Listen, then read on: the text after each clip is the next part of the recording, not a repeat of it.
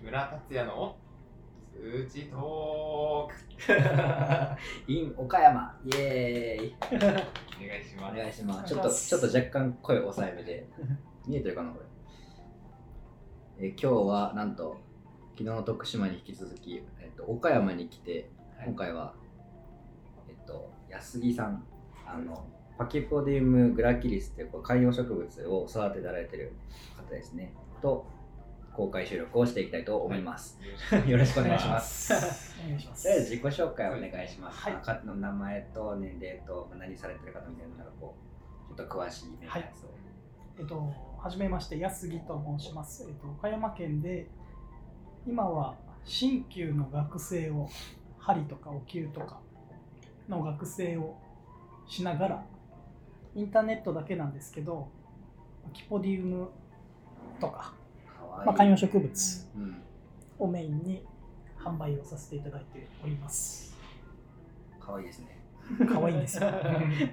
で今回はえっと木村がそのえっと安木さんが木村にご依頼そうですね、してあの任命させていただい鉢てので鉢をね作ってるよね。じゃあ一個ずつちょっと紹介していこう。もうそれぞれのお見合いみたいな感じで紹介をしていきましょうか。そうですね。植物そうですね。まず、ちょっとこっちの2つ、この2つがうん、ちょっと小柄なやつですね。私が2年前の2018年の3月17日に種から育てたへパキポディウムグラキえリス、そもそもパキポディウムグラキリスってどこの植物というか、なんかそのバックグラウンドというか、原産地はマダガスカマダガスカル。ルと南アフリカ。ににも一部ですけど、うん。ただメインはもうメインはもうあのマダガスカルうんに自生してると。う。ん。で、こっちの大きい方が、まあ、全く同じ、どちらもパキポディウムグラキリスなんですけど、うん。形が全然違いますね。そう。やっぱり種から育てるとこうまん丸になりにくかったりとかするのが難しいのはありますね。うんやっぱりそのマダガスカル育ったやつがこういうふうにこうボボテッとこそうやっぱり現地のものはうん。丸くて可愛いのがう、多い。やっぱり向こう乾燥してるからその水を蓄えるやつですね。バオバブとかの。そうです、同じような同じような感じやつですよね。うんなんでまあ強い光だとか風があるとあそれに負けないようにこう丸くなろうっていう。本当に本気で育ってる人ってなんかこうだろうこう紫外線のランプあでねやってえっとサーキュレーター当ててやってますよね。はい、うわ厳しい環境の方がいいです。ーえーそれは植物結構言われてますうね。こうぬくぬくと温室でこう育ったようなのこうちっちゃいみたいなそう。なるほど。結構、まあ、これでも厳しめには育ててる方ではあるんですけど、はい。しつけ強めで。そう。結構ビシバシビシバシと。ちょっと水も控えめにするとはいはいはかっていうので調整はしてますね、難しいんですね。意外と難しい、今かなりブームですよね。そうですね。ここ3年ぐらいで。コーデックスっていうんですかね。そうですよ。全般に塊根植物。うん。イコールコーデックス。コーデックス、言い方でしてます。ね、うん。なんかマダガスカルの盆栽的な感じで。そうですね。なんかな何が発端なんですかねその流行りの。流行りの発端はうん。でも私の中の爆発したのはもう本当5年前から6 5年年前、うんたまたまインスタグラムで見つけた。何これっていう。うん、じゃあじゃあ本本流は多分もうちょっと前なんですねきっと。うそうですね、ん。で日本におそらくまあ15年以上前ぐらいにもうん。ポツポツは入ってきてると思うんですけど、うんここ数年で急激に入ってきてますね、へえ結構あの芸人さんとかが育てられてるのがメディアで取り上げられたりとかそれでこうねメディアに露出するようになって結構来てますよねそれもかなりあうります、ん。なんか俳優さんが NHK のうん。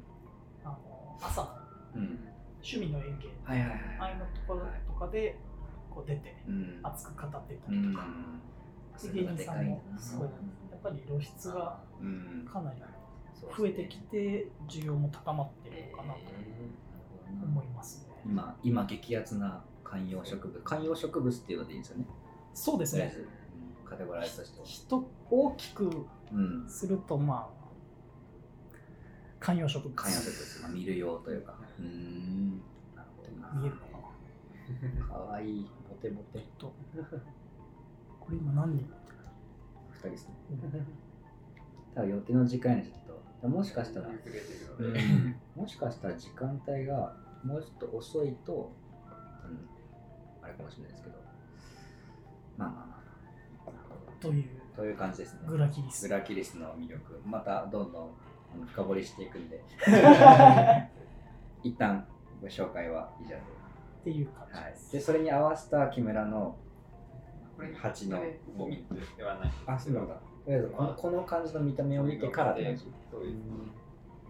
1個目がこれが大学の池の近くの黄色いボードっていう土に自分の勉強している東寺島の近くの白い石を砕いてうん。それを生地に練り込んで作った結構石がこうそうですね。はぜはぜ石石はぜ？石はぜ。石はぜ。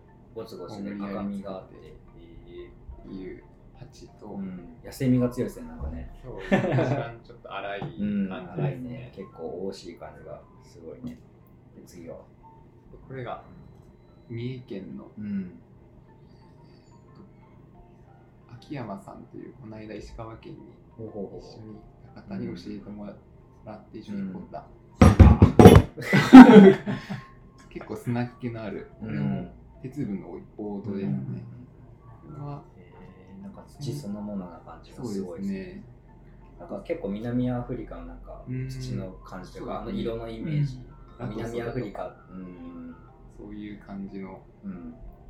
イメージで、うん結構温度は上げすぎず1100度でえうん作って、ちょっと軽い軽い感感じというか、うん。あんまり締まってはないー、確かに。結構中に空気入ってる感がそうですね。強いですねなるほどなるほど。カラカラの大地のイメージ。いいですね、うん。なんか絵が見えてきますね、うイメージしてくださってうん。ですそうですストね。ストーリーが見えますねなんかね。次はまたなんか真っ白な。真っ白な。うん。これも大学のうん。運動場の奥の山のところで湿地の方で取れる白いほうほうほうほう土です湿地大学に湿地がある湿地があるん。ですよ奥の方ですね、はテニスコもう使われていないテニスコートの奥ですねはい知る人ぞ知るやつ、で作ったうん。これはもうすごい滑らかな土なので、そのままろくろで引いて、で口元を乾燥してから割っておうん。こん。な感じにやっぱちょっとこう野生味を出してきてる感じが強いですね、今回の。うん。なるほどなこういう感じですね。なるほど。私的にはうん。見た瞬間この一番最初に紹介した、うん。めっちゃいいじゃん。石ハゼが。うん。これもその石をつけてこれ2回焼いてるんですけど、え。1回だとその石で割れたそのひびがどうしてもー、うん。出てきちゃうので、うん。それをその植物の灰を塗ってうん。土を溶かして、うん。でなんとか穴を塞いでこんな状態で今保ててるっていう感じ確かにすごい重厚感というかね、うん。厚みなんかレイヤーを感じるというかかっこいいですね。2回1200度で揚げてるので、土も結構締まってうん。硬くなってる感じです手間かかってますね。そうですね、えー、かっこいい。これはどのあたりがこう惚れたというか、ありますね。まずうん見た目。見た目。ともうほんと自然味あふれるこの砂って言っていいのか小石って言っていいのか。確かに。ちょっとまあ石を砕いてランダムでつけてるので、うん。まあ、砂っぽいのも石も一緒になってる感混ぜこずの感じ。そう。確かに確かに。荒々しさがいいですよね、うん。ですね、じこの石自体も高温で溶ける石なので、うん。えーじゃあバカンスの土との食いつきも良くなってるので若干溶かして接着剤みたいにしてるんだ。うんええ面白い、普通の石溶けない石を入れるともっとバキバキで多分崩れちゃうんですけど、これは溶ける石を入れて溶けるギリギリの温度帯で焼いてるので、ええギリギリ保ててるというそかんなそんな妙な技を出してるんですね。やっぱ何回1回か2回か何回かはやっぱり何度ぐらいで溶けるかっていうのを石だけを1200何度とかで焼いてみてで溶けてじゃあもうちょい温度を下げてみようっていうのをちょっと繰り返してうん。あこの温度帯ならこれでいけるかなっていうのでできた作品ですええすごい。すね。技が。そう。やっぱ話すとてますよね。うんすごいですね。ええ。なるほどなやっぱりうん最初の初めてとか石って分かんないことしかないので、うん。確かに確かに。どういう性質なのかとか、うん。うん意外とその1200度でも溶けなくてもうん。ちょっと温度上げるだけで急に溶けたりとかうん。するので、うん。そういうのはちょっと注意しながら。うん。うん。すごいですね。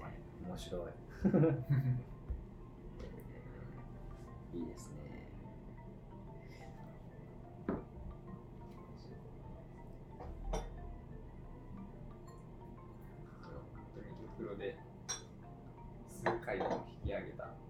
でシンプルといえばシンプル、この色のふ白い土が取れるっていうのが、うん。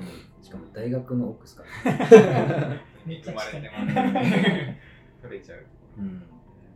それがすごいですよね、うんまあ、一応大学がね瀬長久手にあって瀬戸のそ、まあ、瀬戸の焼き物のところですよね。もともと東海湖って湖があった、うん。あの底らしいんですけど、ん。そこへ堆積してた土が今いい粘土になってるっていうところらしくてそれがこう地表に出てきて折れて折れるようなところっていうか、うん、恵まれてますよ恵まれてます本ね。いい条件で。いやすごいな。これは本当に日本でも数少ないうん。上良質な土というあかーだと思います。ね。だからね愛知県芸にあのだけだよね愛知県芸だけだよねその当時選考って中でほとんど国産国公立の中でも。本当当時はまあ少ないですね。当時専科というか、当時専門でやってますよみたいな。うーん。なるほどなでえっと安木さんどうして木村にこう鉢を頼まれたというかなんでリクエストされたのかなと思って。なんかいろいろ他にもいろいろパケボディウム専用のそのインビジブルインクでやる鉢とかは。あ他にもあるじゃないですか、はい、でもなんでだろうなと思って、まずそのインスタグラム上で投稿されてた写真を見て、うん。だからまあ過去のざっと見て。はい。えすげえ。うん。単純にこう、うん。あの湯飲みがとかはいおちょことかいろいろ作られてたんですけど、であこれは作ってほしい。うん。シンプルに見た瞬間うん。見た瞬間に思ったのと、うん。なんかこう土を掘りに行ってるぞこの人、うん。確かに確かに、まあ、ほとんどの陶芸作家というかそのねもうせもう生成されたもう安定した土を買ってやったりとかしますよね、そこにえ掘るんだこの人、うん。自分の足で行くんだ。すごっ。僕もそうやってびっくりしてますからね。あんまいないタイプだぞそうそこでなんかね普通に土をただ買ってやるうん。じゃないところのうん。こだわりがすごいなっていうところに確かに。惹かれたのは大きいですね。でふなんか大体当時の作家とさんとかって作品をやっぱ出すんですけど、木村君はやっぱりそのこういう撮りましたとか、うんこういうかけらがあって、うんもしかしたらこれなんじゃないかみたいな、もしかしてコバルトみたいな、まあ、ストーリーとかでも上げたりするんで、そういうのがこう伝わってくると、こう、なんだろうな、うん、絵うん、そうだな。絵画とかでもやっぱりその表面上のなんか見た目だけじゃなくて、うん。その人が語るコンセプトとか、うん。なんかこういう文脈、この社会の文脈にこう合わせたからこれがすごいなみたいなのあるじゃないですか。その辺がこう、なんだろう、写真でこう伝えられてるっていうかうん、喋らなくても。うん。うん。そういうところなのかなって思いますよね。そうやっぱり。そこが面白いですね。ただ鉢を売るだけじゃなくて、ここ産のうんうん土です。うん確かに確かそういうところを伝えていきたらというか、それをまあ自分の作品にしたくてそういううん投稿をしたりとかしてるので、それがなんか伝わってもらえたのはに。うん嬉しいです。木村としてはあれだよね、鉢を作るというそのものにこだわるというよりは、もうそれは媒体でしかなくて、土の魅力を伝えるためにうん鉢という鉢とかお皿とかっていうのがあるだけで、うん、別にね、媒体はでもね、うんうんうんだからさ先ほどお見せいただいたあの小瓶のやつ、ん土のサそうンプル。土のサンプルもあ、ちょっと見せます？ちょっとあれば、重た？重た。その前先日されてたあの展示会うん。あの、ハーゼさんの。そうんこんなを拝見して、うん見えますかね？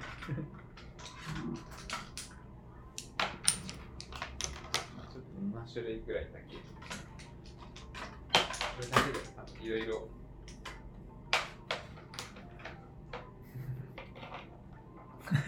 YouTuber 的な YouTuber。的な こんな感じ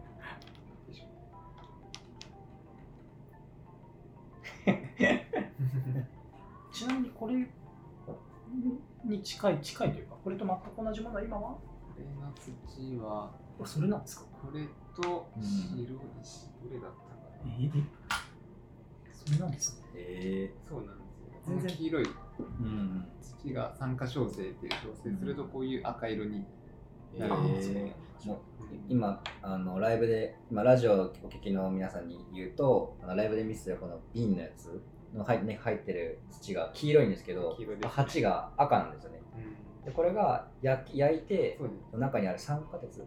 で鉄がうん、が反応して化学変化を起こして発色するっていう。うん。それ面白いね。これ意外性だよねやっぱり、そう。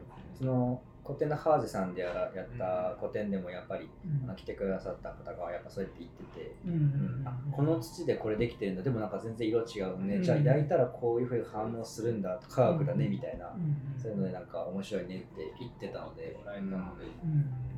そこまでのなんかこうストーリーっていうかなんかこううん。土からその人の手に伝わる地球界との手に伝わるみたいなその循環をこうなんだろう見せれてる感じがやっぱ見たらよかったのかなと思いますね。なんならもうこの作品を見たときに、うん。この土が思い浮かべるぐらいのなんかそういう、なんですかね、うん。そういう作品できたら自分もやっぱいいなってうん、いうか、か確かに確かに。それだけいろんな情報が詰まってると、赤ってことはうん。鉄分が豊富だからもしかしてうん。あそこの土かな？みたいな。それこそ常滑の土とかってうん。酸化鉄がうん豊富だから結構焼き物にしても赤いうんものが多いし。低い温度でも溶けたりっていうのもうん。鉄を多く含んでるからっていう、そうだよね。鉄の融点って700とかだよね。そうですね、に鉄って逆に瀬戸とかだと鉄分がそんなに少ないから白っぽくなって。だから鉄分が本当にこう入ってないからこういう色で、綺麗な土白で。は大体その鉄分の量で色が変わってるので、うん。そうえですね、白いってことは鉄分がないとか、うん。そういうことでもあるので、それは面白いな。うん。この白はそのひこれは単体だけですか？これ単体単体。ね。うん。これに例えば先ほどのやつをちょっとこう入れたらまたちょっと色なるほどが変わってきなるほどますね。そういうなんか錬金術的な。ね この色を出したいからこれを入れてくみたいな、いやそれはどうなんでしょうね。あのその土地のものをなんか使っなんなんていうかな。そこの土地のものをこうなんだろう。文脈的におかしくないように使って、うん。多分作りたいと思うので、うんどうなんだろう。その例えば北海道の土と沖縄のを混ぜて あでも新しいのを生んでも面白いけど、うんうんそれは果たしてストーリーとかに沿わせるんだったらうんどうなのっていうのはありますよね。お互いがうん。それぞれが分かったらいいかなっていうので、確かに確か昨日そのフランス料理とかでも言ってたと思うんですけど、一皿うにん。3カ国以上の情報がうん。見えてしまったらいけないっていうのとうん。自分もちょっと似てて。自分もその土自体が3種類以上3種類はもう混ぜないっていうふうに決めていて、うん。2種類多くてもまあ2種類でうん。混ぜた時にお互いのその良さが分かるっていう状態だったらうん。混ぜてもいいかなっていうことは自分の中でルールというかうん。決めてやってます。なるほどですね。へえあとやっぱり鉢っていう注文をいただいたので、うん。まあ、どういう植物かっていう、まあ、情報もいただいたりとか、うん。これとかは本当にそのカラカラなそうですね。どういうとこに生えてるかっていうこともちょっと教えて自分もちょっと調べてみたのでこういうイメージかなっていうので。あお調べいただいてはいちょっと こんな感じかなっていう。南アフリカのね。うん。なるほど、なるほど。なんか器もその昨日秋山さんとの話で、うん。器が盛られて100%で完成するっていうのと一緒で、うん。植物も植木に植木鉢植木鉢にその植物が入って多分うん。完成するとうん思うので、うん。やっぱり器としても見せたいんですけど、うん。やっぱり植木鉢に関してはやっぱりこっちがメインになってくるので、うん、確かに確かに。をいかにそのこのパスポリウムを目立たせるための、引き立たせるためのステージというか、ふうん。まあ、秋山さんは服って言ってましたけどね、器のこと。うん。あのフレンチの料理を着飾るための服であると、はは。うん、多分これに関しても服だし、うん。なんかステージみたいなもんだと思うし、うんステージがバーってこう、ね、まあ主張しすぎたら、やっぱ主役が目立たなくなるし、うんっていうところですよね。無理のない感じで。そういうところでも多分あの 2, か2カ国以上のものを合わせないとか2カ所以上のもの情報量を詰めすぎないっていうので大事なんですね。多分このパキ多分あれだね他のパキラとかガジュマルとかもあるけど、それだったらこの高さとかこの比率には絶対しないよね、うんこういうのとか。なんかパキポディウムグラキリス、まあ、私も行ったわけじゃないんですけど、うんまあ、写真とかで見ると、はい正直こんなに土ないんですよね。うん本当にしかも硬い、ですよね。そう、んもう砂みたいな。うんほとんど雨降らないですよね。そう。空気と寒気雨と寒気があるしいので。降っても全然やっぱ日本とは比べれないぐらいの量なので、まあ、だから多分こういうふうにあのででっぷり太るというか水を蓄えるっていう樹種な樹種なんですよね。そうです。これは。うん。結構砂を少なめにしてうん。育てられる方とかうん。もいらっしゃいますね。もうこんなにいらないとか。うん。これは何が入ってるんですかこの土ですか？土と肥料とかも入ってる。肥料は私はほとんどこれ入れてない。これ。鹿沼？石だったっけ？カヌマ。鹿沼。そう鹿沼石と赤玉土とうん。軽石と、うん。まあ、ほとんど栄養含まないな水を切るためのな。鹿沼ってあの下の方に引いて水を切るために水はきを良くするために引きますよね。それいう方もいらっしゃるんですけど、私はもう全部混ぜて、うん。でこの鉢はちょっとあの何も軽石、軽石とかをよく下にしてるんですよ、うん。その水はきを良くするため確かでもカヌマのこうんう大きいものをそこにされる方もにうん。中にはいらっしゃいます。うん。結構パキラとかガジュマルとかを触ってるとそういうイメージなんですよああ鹿沼とか赤玉を下の方に敷いといて水はきよくしといて上の方は不要度というか、はいはいはい。敷いといてまあ液肥とか入れてってみたいな、それも一つのうんやり方だと思います。もいろいろあるんですね。そう結構いろいろ、うん。そんな一つとっても、私結構こだわってこう、うん硬い赤玉土だったりとか、赤玉でもいろいろ赤玉でも、ええそう。そうあの高いやつは高いし、うん。すぐ崩れちゃうやつは崩れちゃうし、え崩れちゃうとやっぱり根が呼吸できなくなっちゃうので、確かに窒息しちゃう。はい。で硬いものを選んでうん。比率をちょっとこう出して、うんなるほどへえそこまで厳密にするんですね。やりすぎ感はありますけど。いやーオタクだ。ら電卓弾きながらええパーセント出して、はいはいはただブレンドするときに結局土を振るんですけど、うん。で弾いたものもすると当初のパーセンテージとはうん。やっぱりちょっと誤差が出てくるんですけど、うんまあ、そこら辺はもう最後感覚というか、へなんとなく見た目でちょっと赤玉追加しようかみたいな今ここにあるのはどれぐらいの比率というか？比率はですね赤玉が確か33%とか。なんか厳密ですね。三三え三割ってことですか？3割ぐらい。あ結構5割ぐらい使う方もいらっしゃったりはするんへです私のインスタグラムに投稿している用土の配合っていうやつがあるんですけど、はいそれがそうですね。目標が35%だったんですけど、あ違うな。目標が30%かうんだったのが37%その赤玉土で。いうと、えまあそこまで厳密にしなくてもー成長するんですけど、うん。それはもう性格というか。はい、ちょっとやりたいななるほどなるほどなるほど。いやー素敵ですね。なんかその感じでこの焼き物のね配合も考えたりとかね、うん。温度とかもね、狙って狙って打てるとこいいよね。そうですねうんしっかりうん面白い。面一白い個一個に切ったらいいなと思いますちょっとずらすと表面変わるみたいなね、面白いな。なんかパン パンみたいにさフランスパンみたいな表面硬く中ふっくらしたいんだったら最初200僕ベーコンエピめっちゃハマった時期があって。ずっとその時はあの、まあ、強力粉と薄力粉の比率と、えっと焼く温度。まず240でえー7分やった後に180で15分やるんですよ。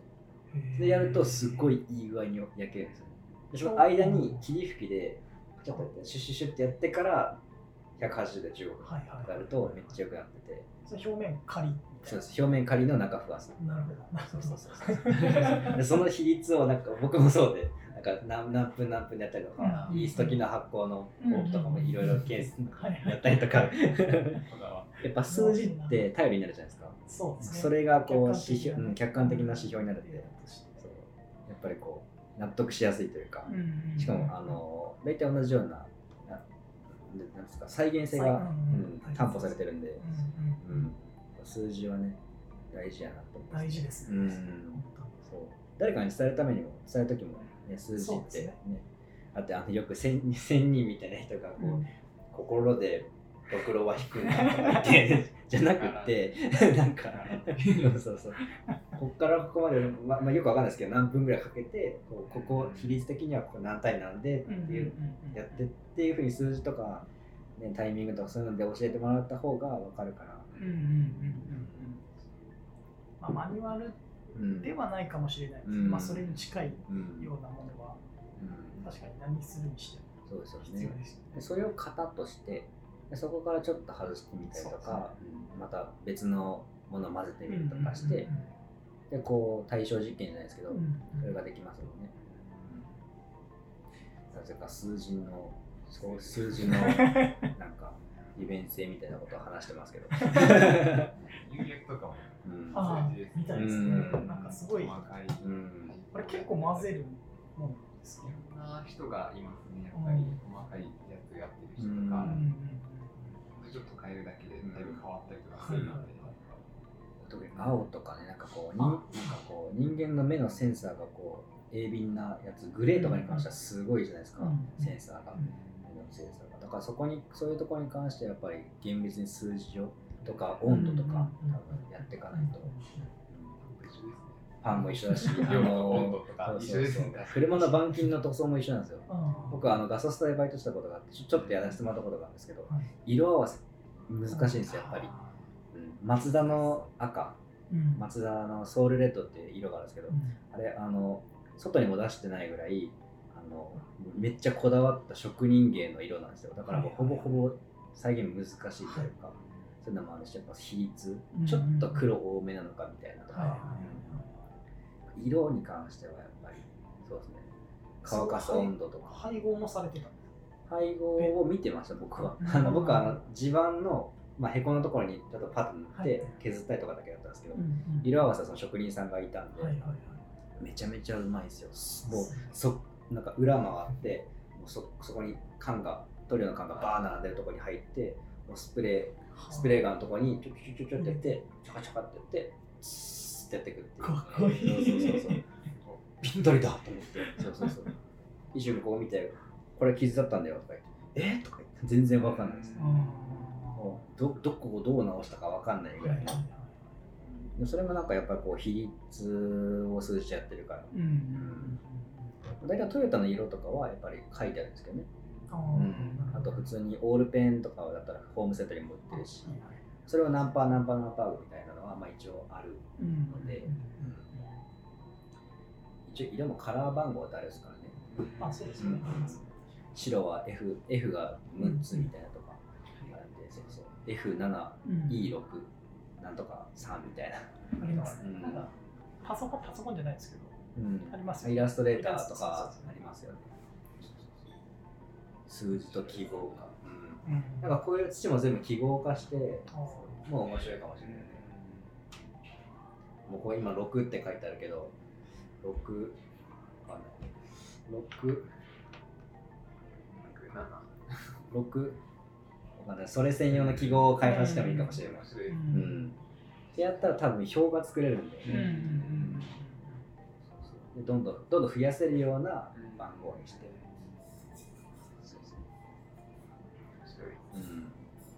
そん。なにしても多分1対9と2対8と多分全然違う。違うと思う、うん。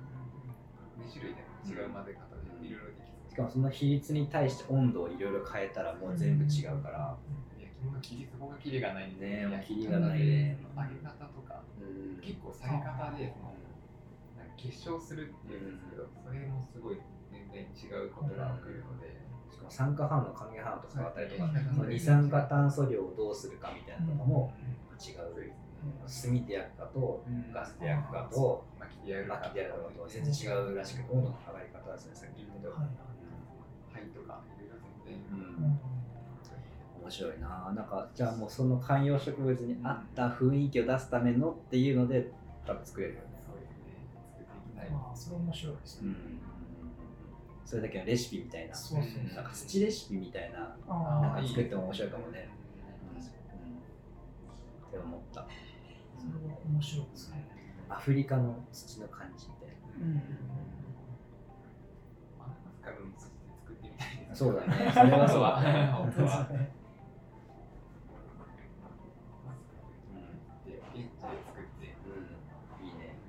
うん。だったら持ち込めるので。うん。焼いたら焼いたらいいんだ焼いたら多分製品だったらいいと思う多ので。分微生物とかとか多分これもそうですよね。根っこ切るのも。はいあのパキボディウムグラキリスってあの、まあ、現地で育てたやつとかを輸入するときに取って根っこを切ってうん。で、まあ、菌とか病原菌を持ち込まんようにして持ってくるんですけどうん。その感じだよねそれも検疫で、まあ、例えば段ボールたくさんうん。ブラキリスだとかパンコディウムが入ってるところで、虫が1匹でもあると、もう全部焼却処分えそうなんですあるので。厳しいで私が仕入れさせていただいているところも、一度だけ今までがあったのと、へえもうそれは全部パーです。すごいですね。1個一個結構高いじゃないですか。高いですパキボディウムって、はい、えっと仕入れで言うとえわかるんですか？その向こうの。いやあのまあ言っていいのかわかんないですけど基本的にほとんどあの送料うん送料が原価だと思ってもらってもいいあぐらいうんうんな感じです。ねそんだから本当の大元までたどるとすごい安いうん。でしょうけどやっぱりこっちまで来る手続きだとか。しかも物価も全然違いますしね。そうですね。そうなんですそこがあコーヒー豆もそうなんですけど話吹っ飛ばしてすみ いませんやいやいや。あの大体スタバとかのコーヒーで500円じゃないですか、うん。あの中のコーヒーの豆代って大体25円なんですよ。はいはい。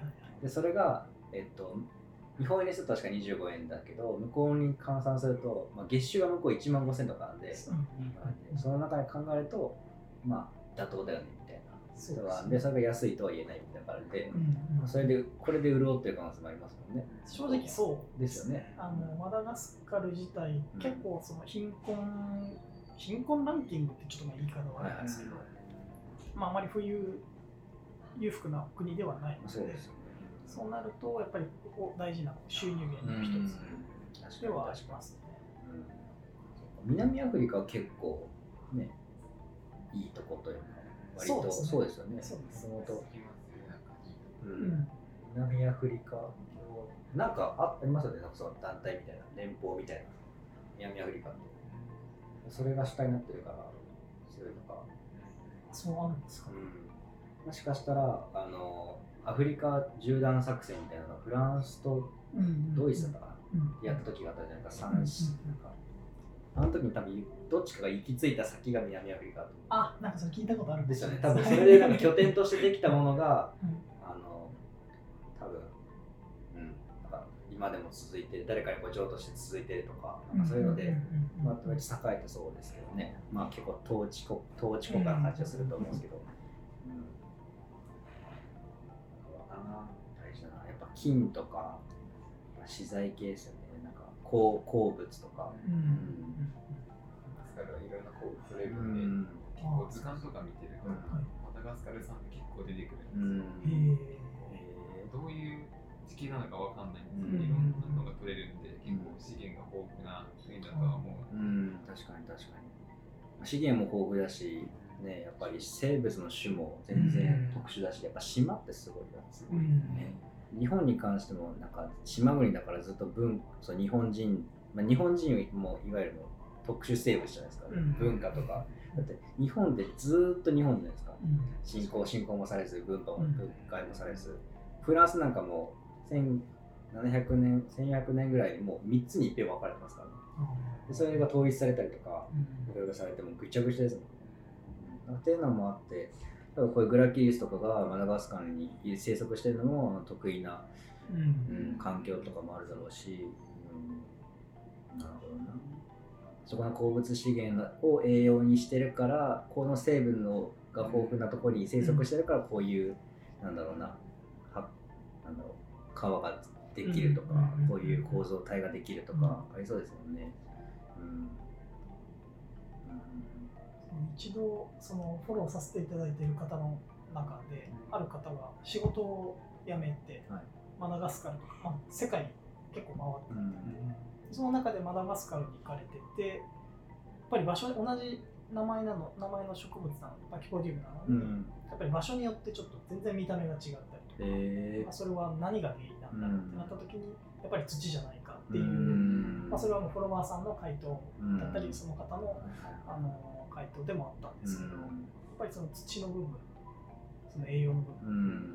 なるほどっていうのは大きいんだろうなと思います。植物は多分そうだな。あの、うん。ダーウィンがあのガラパゴス発見したカメがこう A タイプ B タイプ C タイプっていて首の長さが違うとかの形が違うみたいなのがあったじゃな。いですか、うん。あれに関してはもう自然淘汰というかそこに生えてる受精してる植物をこう食べれるから食べれるやつが、えーい全部いたけどそれを食べやすいやつが生き残ったっていう自然淘汰の原理が働いてでも植物に関してその土とやっぱその栄養と気候ですよね、うんやっぱり。で多分植物がその植物があるからその有生き物がこうちょっと特殊になっていくっていうかやっぱ巡り巡って全部土ですよね。そうっていうことになるんですねいつも。そういつもこっちみたいなそうそう、餅みたいな。結 結局局土だよねってなる。掘れば掘れ掘るほど深いですがみたいな。循環してるん。ですよね、ううん。ん。から生まれてまたうん。うん枯れたりするとまた土に戻ってくるっていう。全部そう理由があるというか、その全部の根っこにあるのが土だよねっていう。ね。マダガスカルにやっぱ土は持ち込めないんですよね。植物と一緒に。本当はそのそこにある土で育てるのがベストだとベストですうん。よね。殺菌しちゃうとまた違いますもんね。そうですねうん。リセットされちゃいますからね。意味がないですよね。うん土も厳しいでしょう。厳しい厳しい。うんそうか。でまあそれでまあ儲かるっていうのもありますけどね。なんか完全にしょうあのしそこの土を、まあ、海外あ僕の家とこが使ってる土が確かそうなんですけど、うんあの完全に滅菌焼いて、はいはい結構な温度で焼いて滅菌した土をパッキングして送ってくるってで結構その作業があるからっていうのは結構高いはいやつなんですよ。でそこに液肥とかを入れて、もう微生物の力を借りずに完全にそのイオンだけ入れて育てるみたいなのやってて。へー。それいちごいちごじゃん？いちごの。いちごいちごですね、うんそれがなんかバー,、まあ、バーミキュラートじゃないですけど、うんその結構バーミキュラートめっちゃ細かくしたみたいな、はいはい。うん、なんかこうバークっていうかこううん。木の堆肥クズみたいなはい。やつですね、まあ、そういうのがこう財源になってればまあいいですけどね、うんやっぱりねそうだよな。生態系のベースってやっぱ微生物と菌だからそれをそれなく植物も語れないだろうし、うん、巡り巡って人間の腸とかにも入っていくわけだから、土をこうね昨日も話したよね土の仕込みっていうので、うん、今あの水道水じゃなくてそのあの水肥っていう作業があるらしくって、その土をえっとだっけ土に、土をある程度乾燥されたやつを水で溶いて、粒子をその整える自然に整えるんでそこでその使う工程で水が必要になってくるので、うん。その水今雨水でうんうんでろくろを引くときに与える水も雨水っていうふうに今縛りというか、もう水道水で塩カルでもう殺菌されてるじゃないですか、それを使っちゃうと微生物その土にそもそもいた微生物が死んじゃうから、うん粘り気だったりとか、発酵じゃないですけど、しないっていうので、ね、雨水を使っうんて、微生物ってもう大気圏にも存在するし、うんあの深海のマグマのそばにも存在するし、うん。っていうのを利用してるっていう感じだよね。もともとその熱帯魚業界はいはいはい。ペットショップに勤めてて、結構水質を測る場面が多い、メーカーに勤めてたんですけど、やっぱり雨水、うん。まあ、足し水をするときに、はい。まあ、純水がまあベストなんですけど、雨水でもいいよと。うん。その代わり、大雨がふ降ったちょっと後の雨、どうしてもこう大気中のはい。あの、まあ、汚い物質が入ってきて、逆に二酸化窒素とか。汚れちゃうので、っていうのもありましたね。へえ、そうなんだ。大雨、一回ざっと降ってもらって、うん。大雨が続いてたらちょっと置いといて 1, 時間2時間くらいほったらかしでそれ以降の雨水をゲットするうん。っていうのは結構まあ綺麗なうん水、純粋です、うん確かに確かに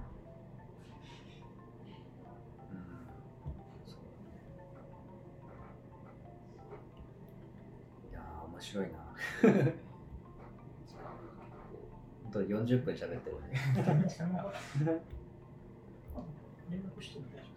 どんな感じで締めようかな。とりあえずまああれですよね。まああのあのなんだっけな。安木さんに出ていただきたかったのはやっぱ植物。その土の次の段階というかやっぱその生態系のピラミッドの中で、まあ、分解種というか微生物というか土の上にやっぱ植物ってくるんで、うん。なんかその辺でこう話せないかなみたいなのもあったんで、ちょっと出てもらいたくてっていう感じで、うん、ありがとうございます。いいですね。でこういうのを見れたし。いやー。感動しましたね。今日も濃い濃い一日ですね。山に登れなかったのは残念そうですね。暗かったですね。もう5時半になるともうこの時期ダメですね。真っ暗ですね。真っ暗ですねいやどんな感じで掘るんだろうって結構楽しみにして。また来ます。まあ、今日は夜のうちに今日ちょっとあっちの方に福岡の方にまた移動してそうですね。